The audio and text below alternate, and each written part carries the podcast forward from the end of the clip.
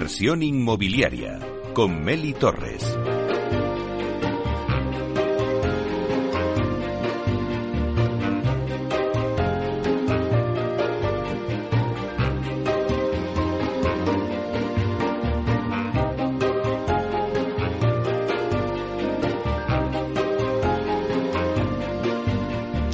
Hola, ¿qué tal? Muy buenos días y bienvenidos a Inversión Inmobiliaria. Bueno, pues hoy hablamos del alquiler. Invertir en vivienda para alquilar continúa siendo una de las fórmulas elegidas por pequeños y por grandes inversores para obtener rentabilidad sin asumir grandes riesgos. En estos momentos, con una inflación alta, el dinero, pues la verdad es que vale menos. En estas circunstancias es importante buscar alternativas para sacar el mejor partido a nuestros ahorros. Y la tendencia parece que se perfila por invertir en vivienda. Bueno, pues vamos a analizar este mercado con expertos en la materia en directo de 12 a 1 aquí en Capital Radio. Y también lo podréis escuchar en los podcasts nuestra página web capitalradio.es. Y también, si estás en el metaverso, en el edificio de Central Land, estáis ahora mismo por ahí, por el mundo digital, pues también nos podéis escuchar, porque ya estamos presentes en el metaverso. Somos el primer programa inmobiliario que estamos en el mundo digital de la mano de Datacasas Protect. Así que ya comenzamos.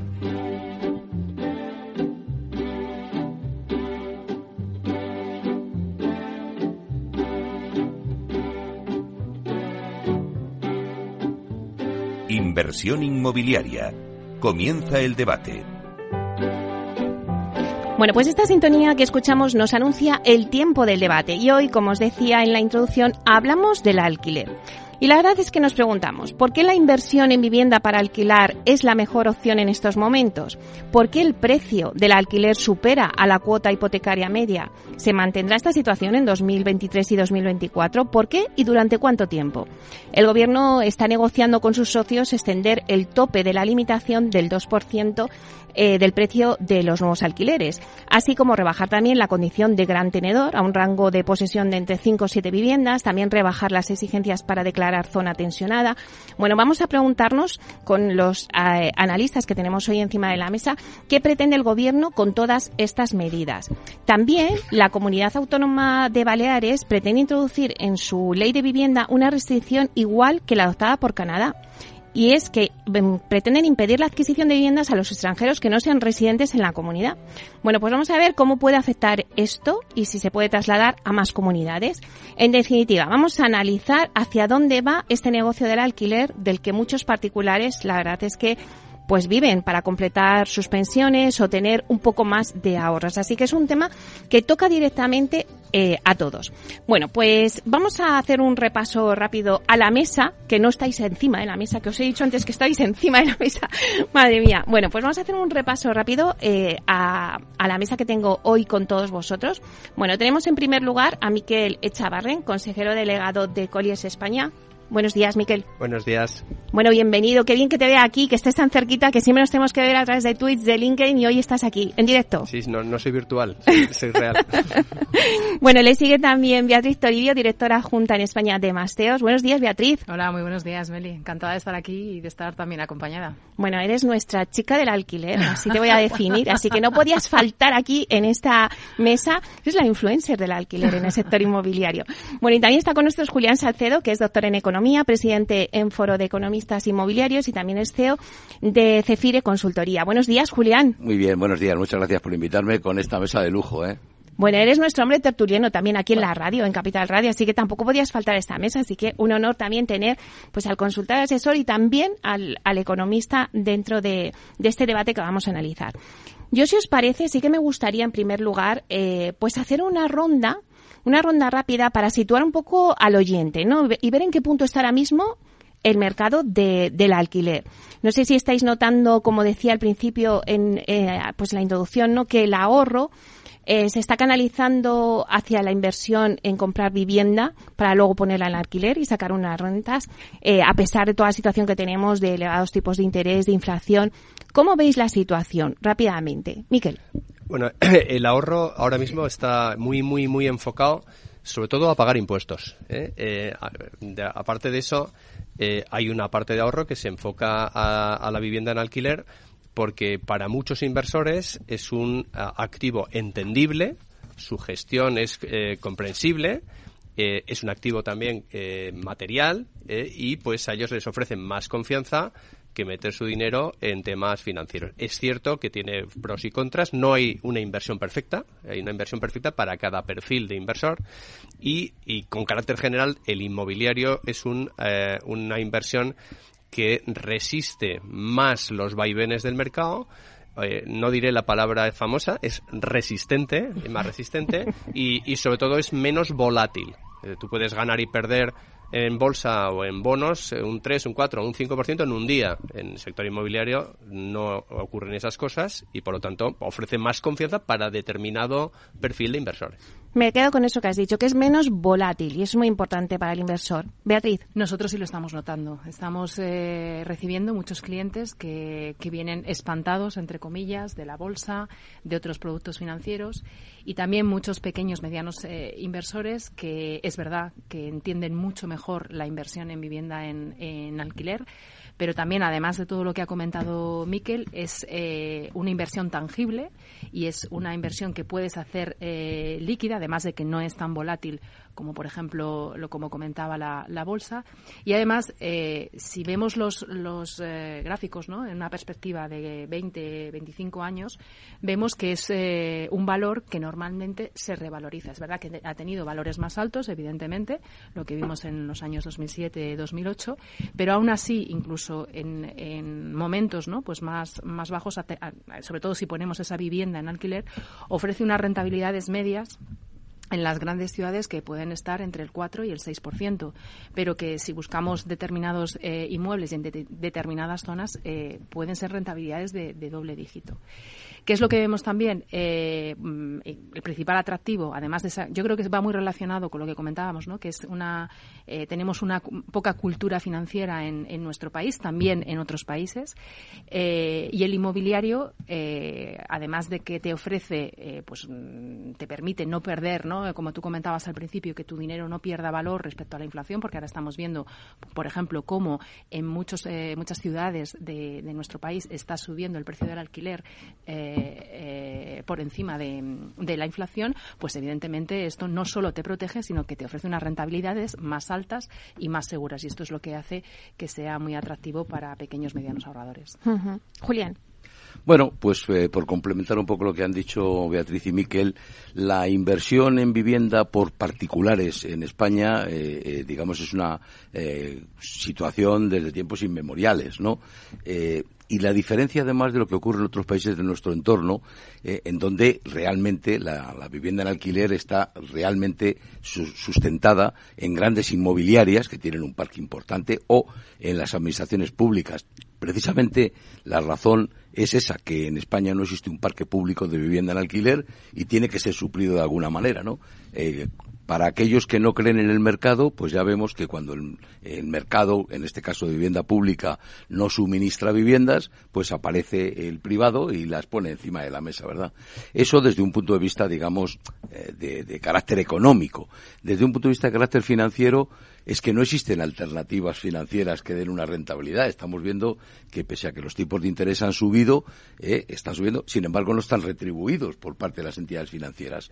Y el alquiler de inmuebles, en este caso de viviendas, al final siempre permite una retribución, algunas veces más baja. Estamos viendo, estamos asistiendo ahora a unas rentabilidades que eran imprevisibles hace una serie de años. ¿eh? Siempre hablábamos del dos y medio, tres y medio, ah, y el 4% ya era magnífico. Y ahora estamos viendo en todos los sitios eh, que se habla de una rentabilidad del 7, incluso superior al 7%. Es verdad que históricamente esas rentabilidades altas se conseguían pero no por la rentabilidad directa, que era la vía del alquiler, sino cuando le sumaban la indirecta, que era la revalorización del inmueble. Ya hemos aprendido que los inmuebles no siempre se revalorizan, que algunas veces pierden valor, puede ocurrir también en este nuevo cambio de ciclo que yo creo que estamos asistiendo, pero en cualquier caso siempre normalmente dejan una rentabilidad positiva. ¿Cuál es el problema del alquiler? Vamos a atajarlo porque es verdad que habéis puesto esa radiografía de lo que está pasando, la situación de cada inversor, pero ¿cuál es el problema del alquiler? Ya lo ha apuntado eh, Julián, no existe un parque público, hay una demanda. Miguel. Eh, no existe un parque público y la experiencia es que menos mal que no existe un parque público. ¿eh? Pongo un ejemplo de, de la Junta de Andalucía, que tiene todavía miles de viviendas y, creo que el 25% de los inquilinos no pagan la renta. Es decir, la gestión pública, por ejemplo, de las viviendas de la MV y de todas estas que se trasladaron y que dijeron que había sido eh, un horror porque le habían comprado fondos malísimos, ¿eh? eh la gestión estaba hecha eh, pues de forma más temeraria, era absolutamente incompetente. El principal problema que hay en el alquiler es muy fácil de explicar. Hay muchísima más demanda que oferta muchísima más demanda que oferta. ¿vale? aquellos que digan, que decían, como decía Julián, que es que no creen en el mercado, es tanto como decir que no creen en la lluvia. ¿eh? es decir, cuando hay mucha más demanda que oferta, pues los precios suben. ¿Eh? y cuando hay más eh, oferta que demanda, pues bajan, ¿vale? Eh, pongo un ejemplo. En Madrid, Madrid atrae todos los años a 100.000 profesionales del resto de España. A algunos les gustaría meterlos en Monzón de Campos, pueblo de mi abuelo, para llevarlos a la España vaciada, pero las cosas no funcionan así. Vienen 100.000 personas buscando mejores oportunidades a Madrid. Y de esas 100.000 personas, pues probablemente no menos de unos, un 80%, pues entran en Madrid alquilando. No se hacen 100.000 viviendas todos los años para alquilar. Entonces, el problema que existe es de desajuste entre la oferta y la demanda.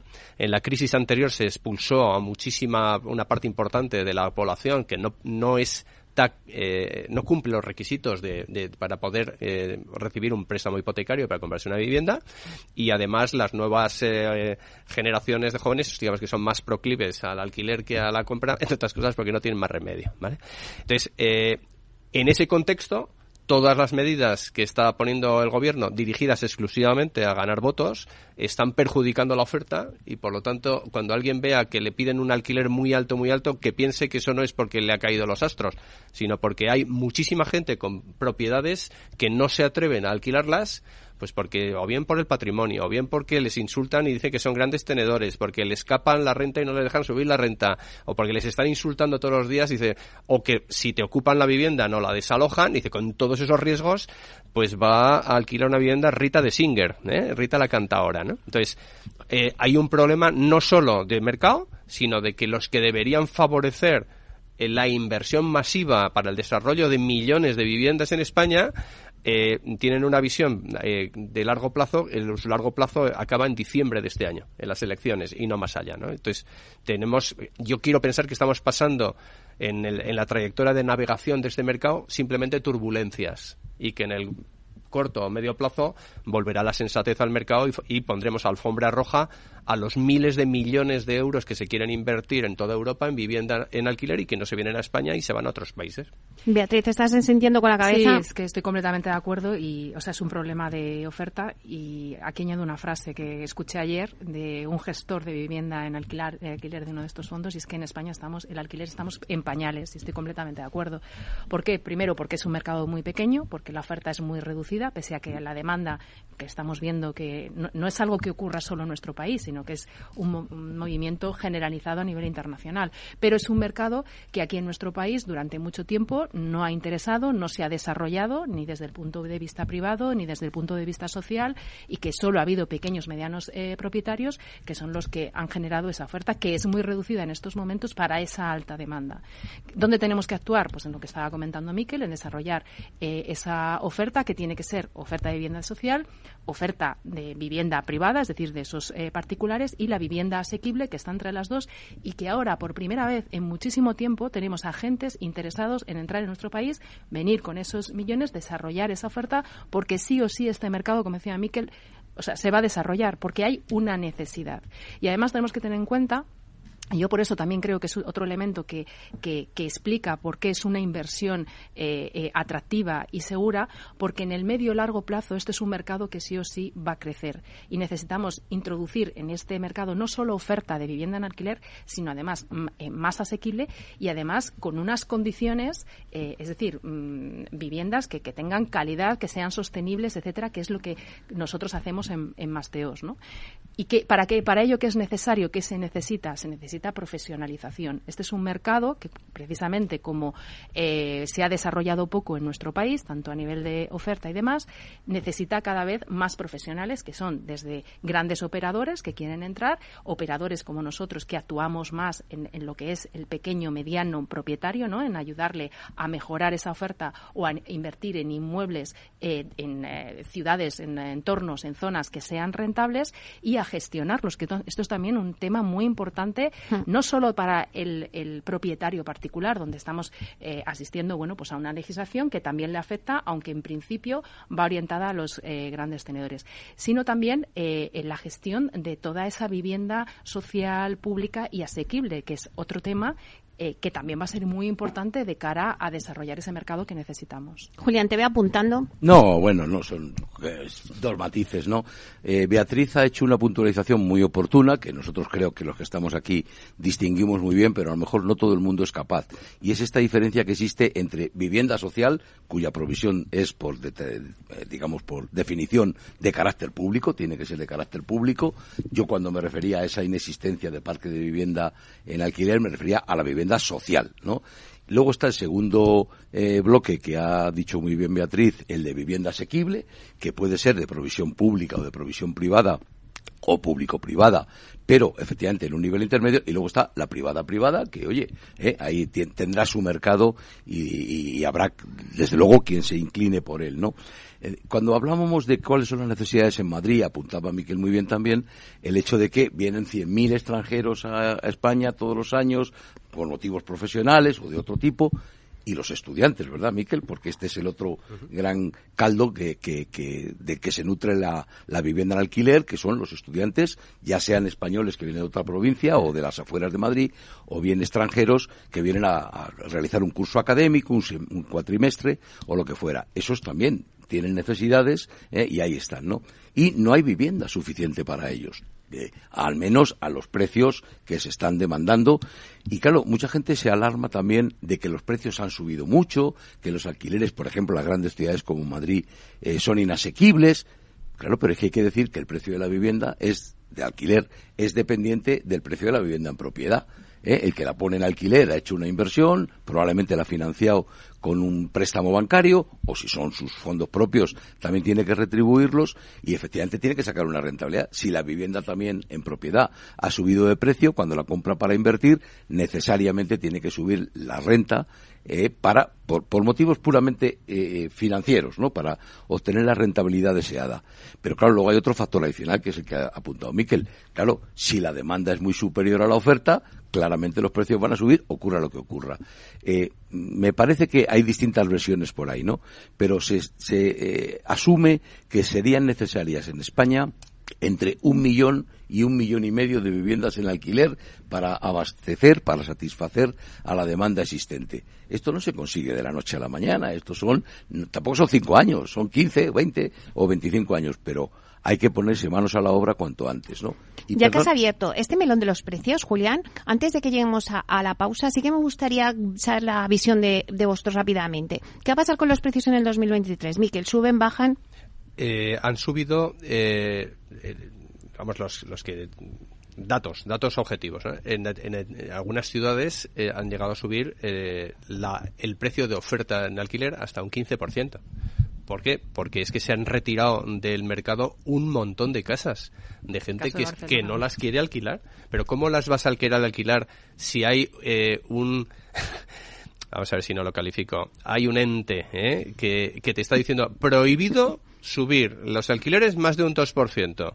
Eh, y donde todo, o sea, los contratos, como explicábamos el otro día en, Twitch, eh, en nuestro programa, hay un desequilibrio brutal entre los derechos del propietario, que son muy pocos, y los del inquilino, que son brutales. Pues que, que, que lo alquile tu padre.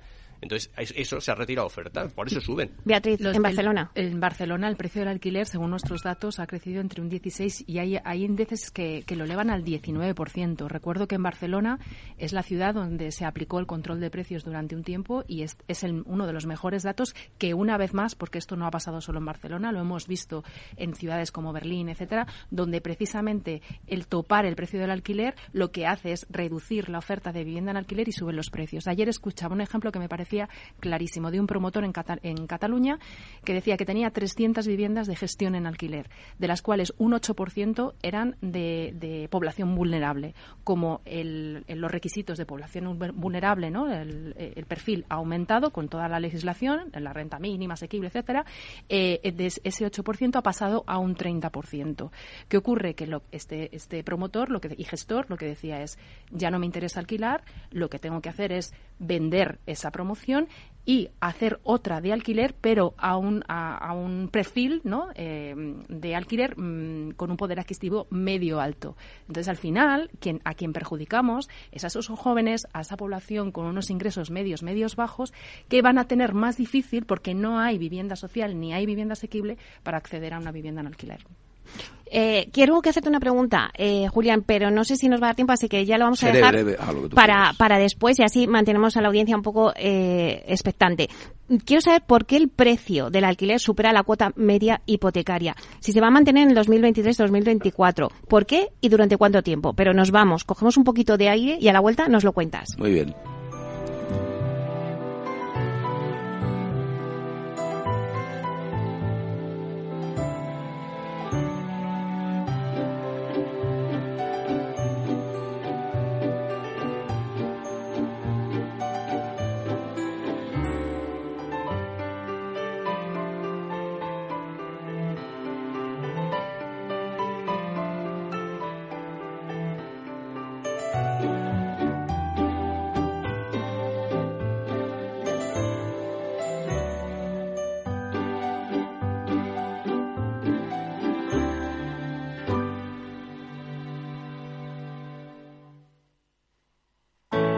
Artesanía, tecnología y lujo de la mano de Grato, una marca española líder en fabricación de pavimentos de parqué de ingeniería y carpintería para interiorismo de madera de roble europeo, procedente exclusivamente de bosques gestionados de forma sostenible.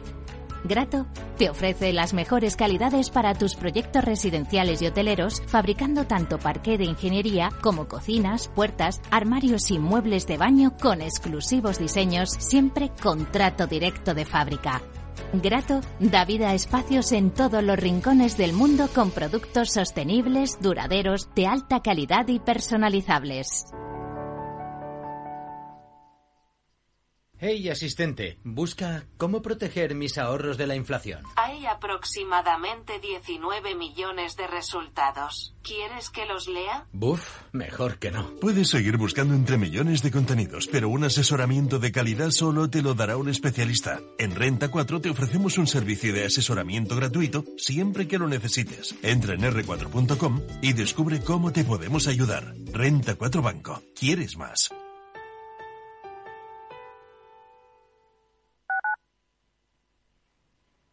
Capital Radio, Madrid, 103.2 FM.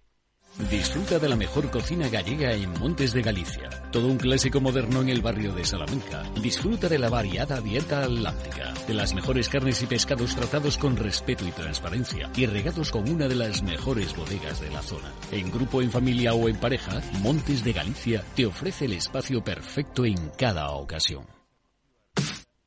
Los viernes en Capital Radio te proponemos descubrir y comprender las estrategias de empresas con éxito que servirán de inspiración y ejemplo para la tuya. Escucha Metaempresas, un programa presentado por Andrés Arenas con la presencia y los consejos de expertos en distintas áreas y profesores de reconocida trayectoria.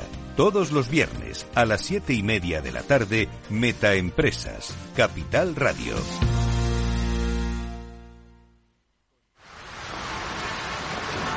¿Has vuelto a los atascos?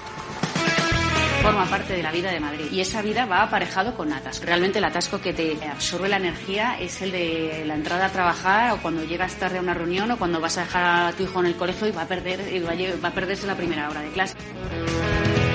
Cuando vengas a Madrid, chulona mí. Reconduce tus números. Voy a ser temperatriz de lavapiés. Desatasca tus inversiones. Y alfombrarte con claveles la gran vía. Recalibra tus cuentas. Bañarte con vinillo de Jerez. Que no se atasque tu economía. Sintoniza Capital Radio. No me gusta el mundo atascado. Acción, emoción, pasión. Deporte en estado puro todos los días en el balance de la mano de Paco Lloret. Entre las 8 y las ocho y media de la noche, el balance de los deportes en Capital Radio.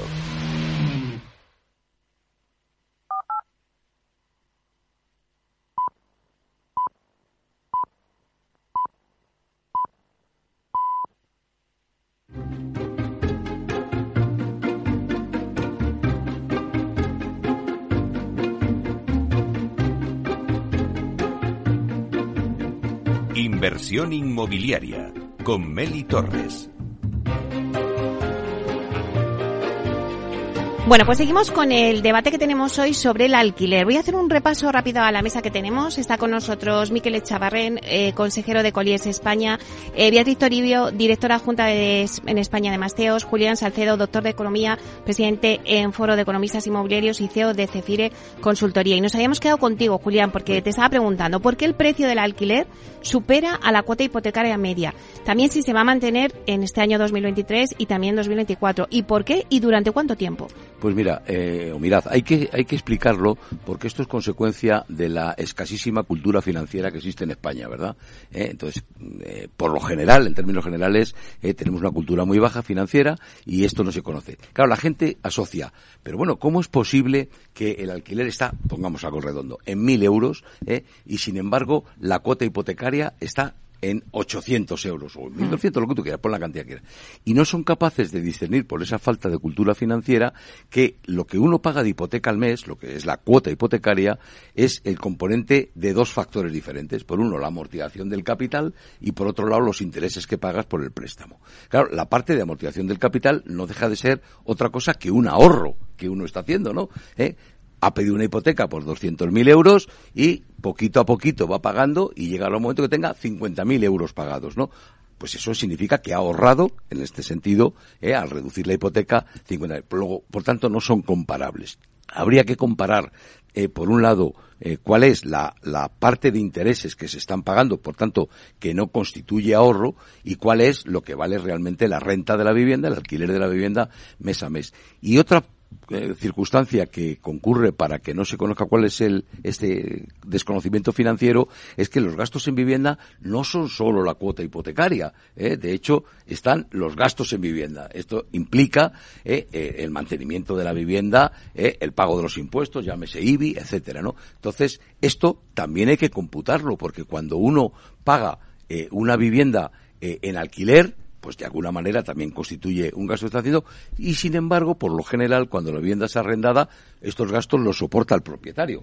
Sabemos que hay gastos derramables y gastos no repercutibles, pero por lo general el IBI y otros los soporta el propietario. Esta es la, lo que diferencia un otro y esto es lo que debería de uno, eh, lo deberíamos hacer de discernir para poder comparar. De lo contrario, no es comparable. ¿Qué va a pasar en 2023-2024? Bueno, pues yo creo que en 2023 clarísimamente los alquileres van a seguir estando más altos que la cuota hipotecaria, ¿eh? pese a que los intereses están subiendo mucho, todo el mundo se alarma. Es que fíjate, la cuota hipotecaria ha subido 200, me ha subido 250 euros mensuales, ¿no?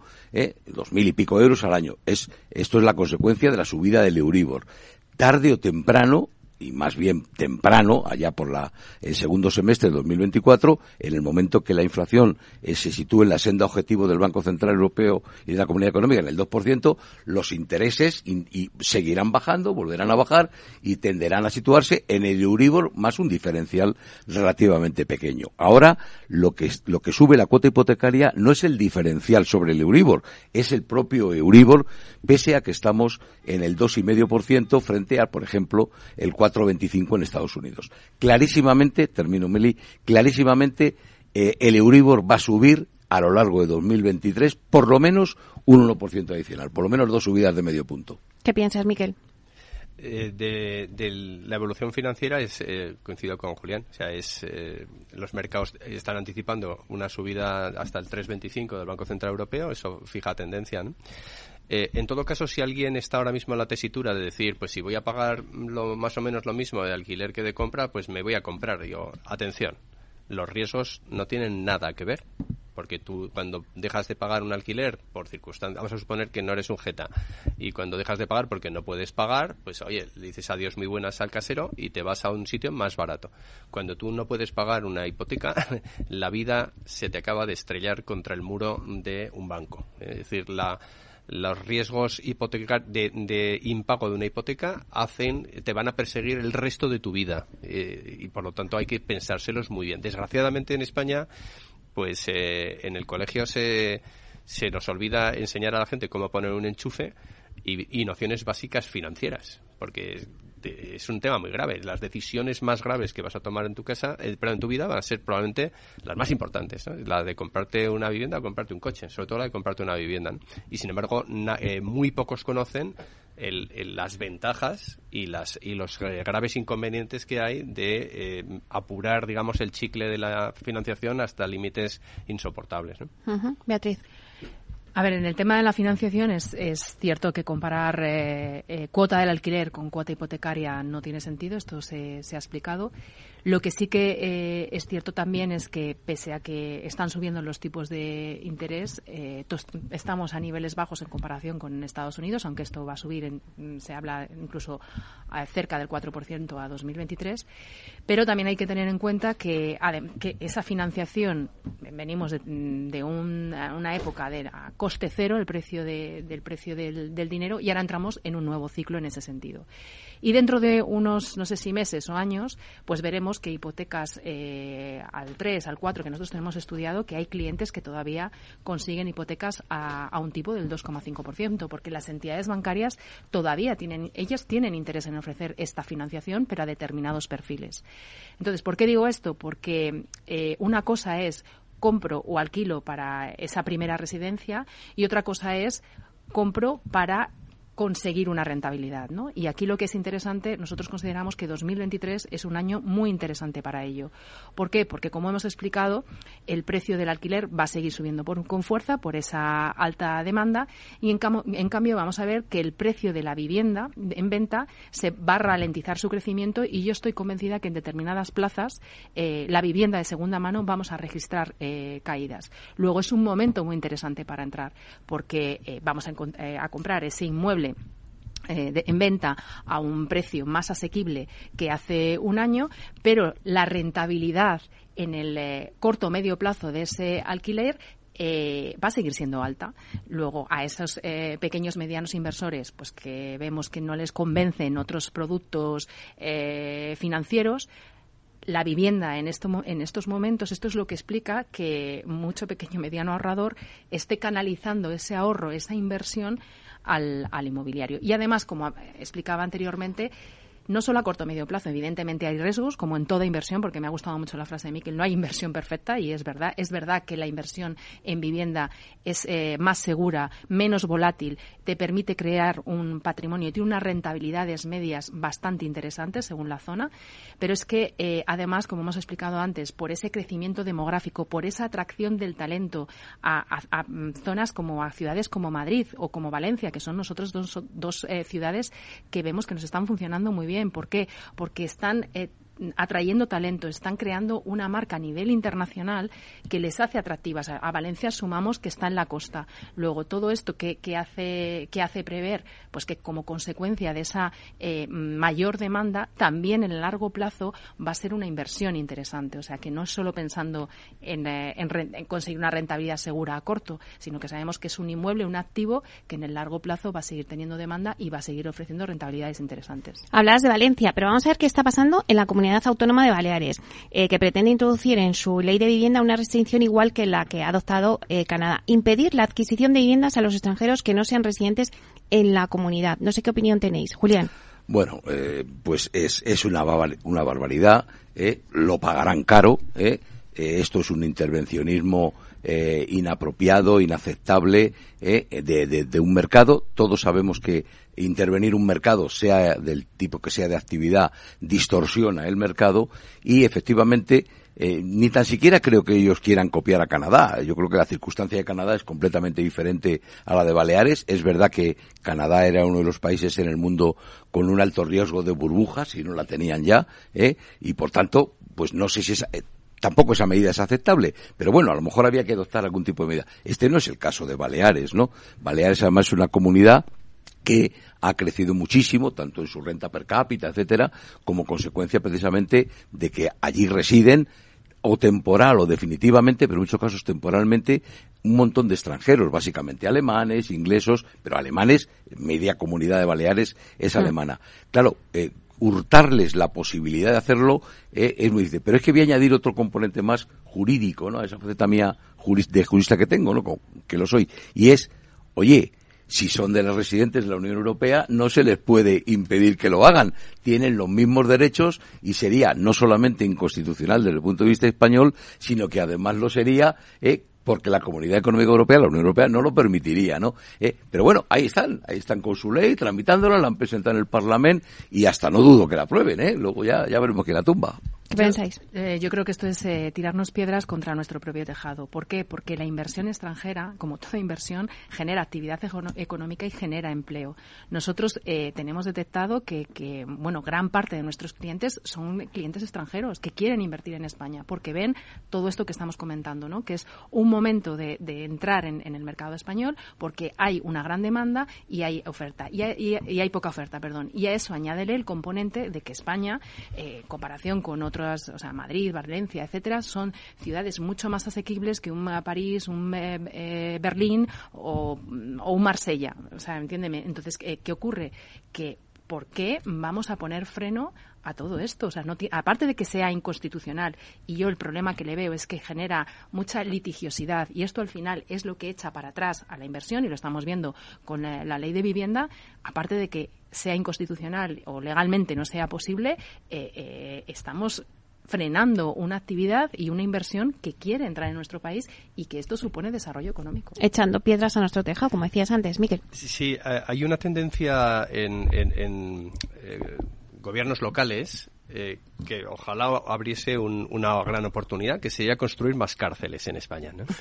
Eh, porque, eh, y pongo el ejemplo, o sea, cada año o cada dos años asistimos a que el, los no sé, la Comisión de la Competencia en Europa le mete una multa monstruosa a alguna empresa tecnológica porque está restringiendo la competencia, porque te obliga al comprar sus ordenadores, a comprar sus sistemas, y todos lo admitimos como natural, aunque después, por cierto, no ganan nunca esas, esas, esas reclamaciones. En España, tú compras una empresa dentro de un sector que el gobierno, y ahora ni así, ¿eh? y, y tienes que tener la autorización del gobierno porque no puedes distorsionar el mercado. Y te encuentras a gente eh, que debería estar arreglando las calles y limpiando las aceras, ¿eh? Eh, que, se han creo, que se han creído que están en su propia república bananera. Y pongo otro ejemplo. Rivas Vacia Madrid. Rivas Vacia Madrid han hecho una encuesta entre, no sé, la gente que estaba jugando a la petanca o paseando a su perro y, han dicho que no, que no quieren más viviendas. Y han, y han dicho, pues no vamos a dar más licencias. ¿Tú qué te has creído? O sea, yo tengo un derecho, tengo aquí, hay un plan general, hay unas normas, hay unas leyes, tengo un suelo, eh, tengo el derecho a que me des licencia. Y si no me las das, es que estás prevaricando, porque estás interviniendo eh, en un mercado sin tener potestad para ello. Esto es la ocurrencia. Yo no sé qué tiene la dieta mediterránea, que cuanto más te acercas al Mediterráneo, te encuentras a más gente, aparte de que hay algunos políticos en Barcelona que de dieta mediterránea mm, no te no parece muy sana, ¿no? Eh, pero pero que se han creído que no vamos a, pero que es que no lo puedes hacer que es que no lo puedes hacer. Lo malo es que después cuando la, eh, eh, vas por el contencioso administrativo y les tumbas eso, eh, no les pasa nada. O sea, yo el otro día recomendaba, en algún caso de estos, que, se va por el contencioso administrativo, ir por lo penal. Porque están prevaricando. Imagínate que tú tienes, has comprado un suelo para, para vender viviendas a extranjeros, porque son viviendas turísticas. Te has gastado una pasta, te han dado licencia, has pagado los impuestos, el ICIO, todo, todo, y ahora te dicen que es que no la puedes vender pero, pero usted, o sea, ¿a quién tengo que matar? O sea, para eso, matar socialmente, ¿eh? socialmente, ¿vale? O sea, es, pero es que es una tendencia que si no se le pone freno, perjudica masivamente a todos los españoles. Porque si hoy se hace en Mallorca, mañana se puede hacer en Vitigudino o en cualquier otro lado. O, no, no, no nos escandalizaríamos si dijeran, prohibimos que se venda a sordomudos. Joder, o sea, estaríamos a la calle. Pues es que esto es lo mismo. Hoy van a por los extranjeros, mañana irán a por ti.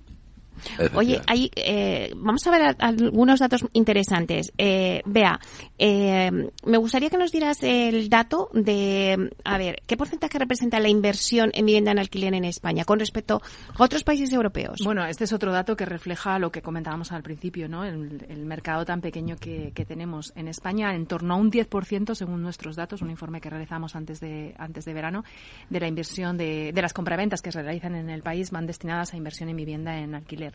Este porcentaje se eleva al 30% en Francia o al 17%, por ejemplo, en Italia, que es un país vecino, y, en torno al 20% en, en Alemania. ¿no? Y es lo que consideramos que con esa profesionalización ¿no? Eh, y, es, podemos, es un porcentaje que, que, se puede, que se puede elevar de forma importante en los próximos años. Como comentaba Julián, es verdad que eh, generar toda esa oferta, ¿no? de, sobre todo de vivienda social y vivienda asequible, todo lleva años, pero sí que eh, fomentando esa inversión de pequeños, medianos eh, ahorradores, mejorar esas viviendas ¿no? desde el punto de vista de la rehabilitación, de la reforma, de la sostenibilidad, pues sí que podemos eh, conseguir y sobre todo, muy importante, desde la regulación, que, fomente, pues no que se constrinja, eh, constringa, constrinja, perdón, sino que se que mejore, porque con eso em, vamos a conseguir, si damos más seguridad a esos propietarios, si es más rápido, pues enfrentarte a procesos de de ocupación, etcétera, esto va a ayudar, evidentemente, a que cada vez más gente, porque nadie se va a negar a tener unos ingresos recurrentes todos los meses. ¿Por qué muchas personas no lo hacen? Pues porque tienen miedo a que le ocupen el, piso, a que no, le, no se lo paguen, a que se lo estropeen. Entonces, al final, claro, muchas veces tú haces cuentas. Si constantemente tienes, como puede ocurrir ahora, que tu inquilino a los seis meses se puede ir, mientras que tú, si eres propietario de esa vivienda en, alquiler, no le puedes echar eh, tan de forma tan, bueno, es que en, realidad no le puedes echar. Entonces, claro, esto está desequilibrado, ¿no? Y necesitamos una regulación que evidentemente proteja a los inquilinos, pero que también proteja a los propietarios. Eso, vamos a hablar ahora de soluciones. Eh, la acaba de decir, y solo un apunte, perdona. Y en este sentido es verdad que vemos que la protección al propietario en España es muy inferior a lo que ocurre en otros eh, países europeos. Yo, por ejemplo, he vivido y he alquilado en Bélgica. Tú no te podías ir de ese piso sin dejar, o sea, de verdad, ¿eh? si habías colgado un cuadro en una pared, tenías que, o sea, pintar esa pared y dejarla como tú te la habías encontrado. Esto sabéis que en España no es así. No tiene que ser a lo mejor el ejemplo de Bélgica, pero sí que tiene que ser algo más equilibrado y, conseguir que esa regulación sea más eh, eh, se equipare a, la europea, donde tenemos unos mercados, eh, un mercado del alquiler más grande y más profesionalizado. Vamos a hablar de soluciones. necesitamos regulaciones, como decía Bea. Julián.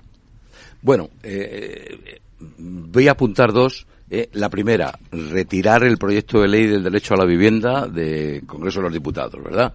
Eh, sí, retirarlo al menos en, la versión, en la redacción actual, ¿no? Eh, segundo lugar, yo creo que lo primero que, que, tiene que hacer el Gobierno es precisamente estimular, corregir esa deficiencia que existe en el mercado de vivienda de todo tipo, porque aquí se necesita vivienda de todo tipo, se necesita social, asequible, libre, etcétera, ¿no? Y por tanto estimularlo. Habíamos encontrado eh, bueno, el mercado en España había encontrado una solución, ¿verdad?, que está funcionando muy bien, que es el Bill to Rent. ¿eh? Mm. Bueno, pues ahí está. ¿eh? Está dando sus frutos, además, ¿verdad? ¿eh? Bueno, pues claro, ahora mismo yo me hago la pregunta, ¿Cuántos de estos inversores que están desarrollando Rent, claramente vienen alquiler, con estas limitaciones, porque dicen, además, de, que no solamente es la limitación o el tope al 2%, sino que ya no solamente va a pivotar sobre los contratos en vigor, sino que sobre los nuevos contratos que se, que se eh, realicen, y incluso van más allá y lo que dicen es que van a facilitar eh, las condiciones para declarar una zona tensionada, lo cual va a determinar esa limitación del precio. Con todas estas dificultades, pero ¿quién va a tener ganas de invertir? Y luego hay que sondear perdón, cualquier fórmula que sea eficaz, ¿no? Por ejemplo, en los planes de, de la Comunidad de Madrid, el plan Vive ¿eh? y lo que acaba de aprobar de la ley Omnibus, en la que va, está desarrollando ya viviendas sobre suelos públicos, suelos de maniales, ¿no? Procedentes de redes supramunicipales, otro tipo. Ahora mismo en esta ley Omnibus se contemplan también suelos de titularidad pública que no estén destinados al uso de vivienda y que se encuentren en desuso, permite, va a permitir levantar sobre ellos viviendas, ¿eh? con, destinadas al alquiler, a precios asequibles, entendiendo por asequibles por debajo del precio de mercado, dicen que hasta un 40%, pero sí es igual, aunque fuera un 25%. Eso estimula la oferta ¿eh? y, por tanto, tiene que ayudar a que los precios bajen, a que no haya tanta presión demandante, etcétera. ¿no? y además, yo creo muy interesante este punto que comenta Julián, porque lo que vamos a ver es que eh, como consecuencia de la regulación ese mercado del alquiler va a ser más va a seguir siendo más desequilibrado porque vamos a ver que hay comunidades autónomas como es eh, Madrid donde sí se va a generar más oferta y vamos a ver otras comunidades donde no se está mm, eh, estableciendo un contexto una estructura para desarrollar ese mercado y además se está introduciendo una regulación contraria a, hacer atractivo esa inversión y que a esos propietarios particulares pongan viviendas en alquiler. Miquel, soluciones. Eh, soluciones. Hay que incrementar la, oferta. Para eso hay que volver a un equilibrio en los tres elementos esenciales de un contrato de alquiler, que son los plazos. Eh, no se puede ser que una parte esté obligada a seis meses y otra a siete años o hasta diez años. Es absurdo. En las garantías, no te pueden limitar las garantías a dos meses de renta, me parece que eso. Eh, y luego las rentas. deje usted de tocarme mi, mi contrato privado ¿eh? Yo si he fijado que sube el IPC, sube el IPC y ahí no mete mano nadie. Fiscalidad. Eh, casi nadie sabe que se han incrementado por 15 los impuestos de los propietarios de las viviendas en alquiler, que antes tributaban al 1 y ahora tributan al 15. Eh, arreglar un otro aspecto perverso, que es la recuperación del IVA en regla de prorrata de los propietarios de vivienda en alquiler. ¿Qué, es este palabra? Pues que todo el, que si alguien, un propietario de alquiler, te arregla el, te pone un, un grifo nuevo y le cuesta 100 euros, pues a él no le cuesta 100 euros, le cuesta 100 euros más el 21% de IVA que se lo come, que no lo puede soportar. Eh, ocupas en 24 horas a la calle eh, y no eh, distinguir entre el que roba por necesidad y el que roba por malicia. A la calle, todos. registro de ocupas. Eh, no que le registremos a ver si se llevan las lámparas, que también, sino un registro de ocupas y de morosos. Si ya lo tiene la banca. O sea, si tú ahora pagas, dejas de pagar la factura Vodafone, este, hasta que no te pones al día, no te van a dar una tarjeta de crédito en ningún lado. Defender la propiedad privada. A ultranza. Eh, algo, vivienda social. El, esto un poquito técnico. El módulo de VPO. Hmm. En España hay millones de metros cuadrados para cientos de miles de viviendas de, protegidas que no se desarrollan porque son inviables. ¿Por qué? Porque al político de turno de todos los colores no les sale a cuenta, porque políticamente no es correcto, subir un 25% el valor del módulo para que le salga eh, eh, rentable a alguien construirlas. En Madrid, por ejemplo, eh, que no es precisamente el paradigma de, la intervención y no se, no se actualiza el módulo desde el año 2008. Pues hay cientos de miles de metros cuadrados que se podrían hacer viviendas sociales que no se hacen porque no salen los números. Otro tema importante, que se establezca por ley que se actualiza el módulo anualmente de forma automática, que no... Mm, ¿Por qué? Porque el siguiente político dirá que ahora no lo actualizo para ganar votos. ¿vale? O sea, hay, una montaña de edificabilidad que solo hay que darle un empujoncito. Y por último, y es algo que no es objetivo, pero que sí pienso, hay que cambiar este gobierno. bueno, yo, eh, poco más que añadir a, lo que ha dicho Miquel, pero sí que creo que es eh, fundamental. Eh, no podemos culpabilizar de la situación del mercado del alquiler a una parte.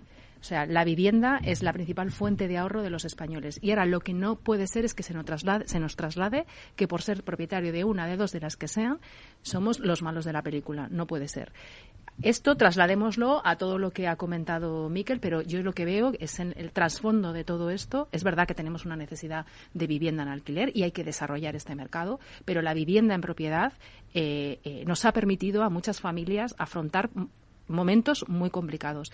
Y vamos hacia un nuevo contexto en el que las pensiones no van a ser las pensiones que tienen nuestros padres. Y tenemos que buscar otro tipo de inversiones para que cuando llegue ese momento, eh, bueno, pues podamos tener una vivienda, una, una, una vida eh, eh, digna, ¿no? Y entonces lo que no puede ser es que pasemos de un lado a otro y el propietario particular, el operador internacional, el extranjero que quiere comprar en España sea el diablo Esto no es así.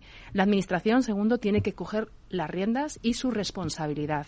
Ahora está trasladando esa responsabilidad al otro lado, ¿no? A los eh, inversores, a los propietarios particulares y esto no puede, no puede ser así. Solo vamos a desarrollar esa oferta de vivienda que necesitamos si contamos con esos operadores y esos inversores eh, internacionales o, nacionales, porque también hay inversión eh, de aquí de España, y se crea una regulación equilibrada para ambas partes. Como digo, hay que proteger al inquilino, pero no podemos desproteger al, al, pequeño mediano propietario tenemos que ser atractivos para esos eh, inversores.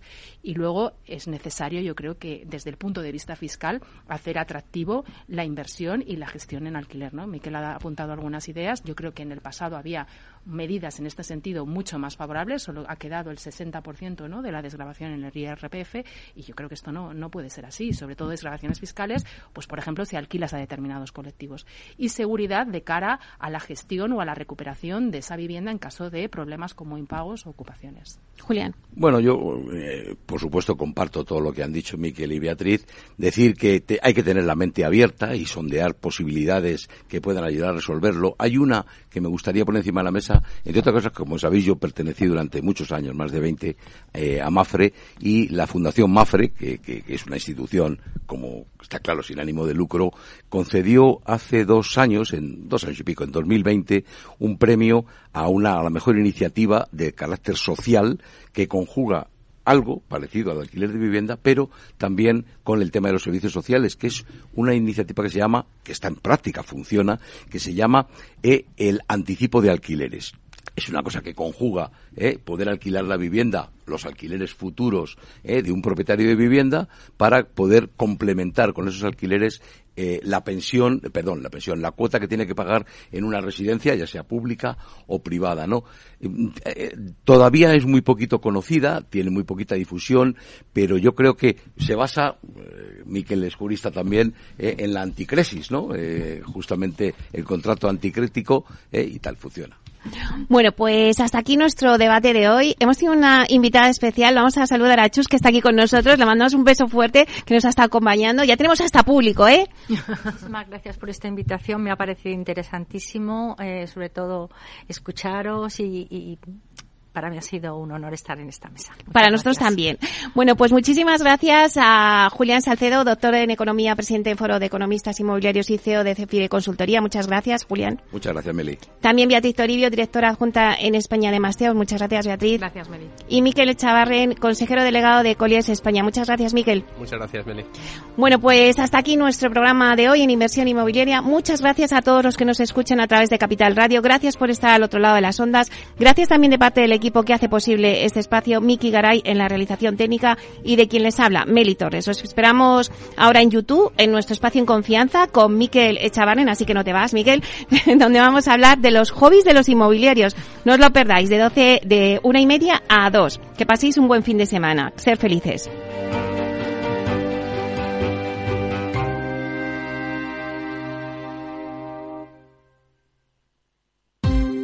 Ya no estamos en la era de la información, estamos en la era de la gestión de los datos y de la inteligencia artificial.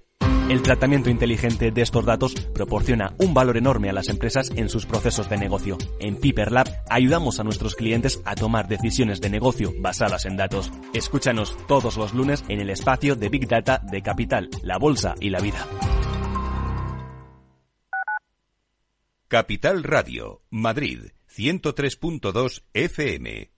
Gráficas Naciones. Más de 50 años de experiencia en el sector de las artes gráficas. Apostamos por la última tecnología tanto en impresión offset como en digital y gran formato. Realizamos todo tipo de impresión. Tarjetas de visita, folletos, libros, vinilos, decoración y montaje de stands. Más información en el 91 629 2145 o en gráficasnaciones.es.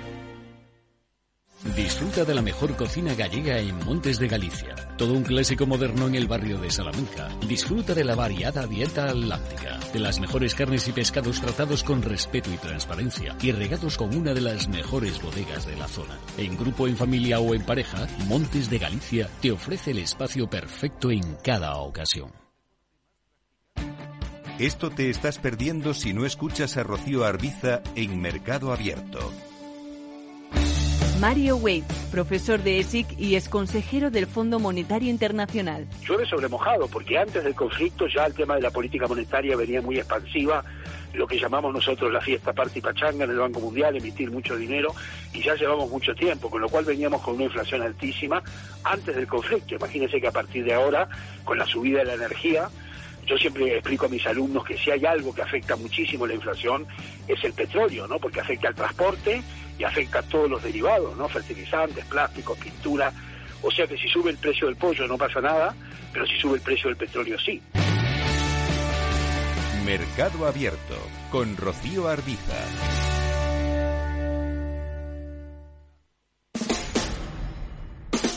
Escucha cada día entre las 8 y las ocho y media de la noche el balance de los deportes con Paco Lloret, la emoción del fútbol y la pasión del deporte en el balance. Capital Radio.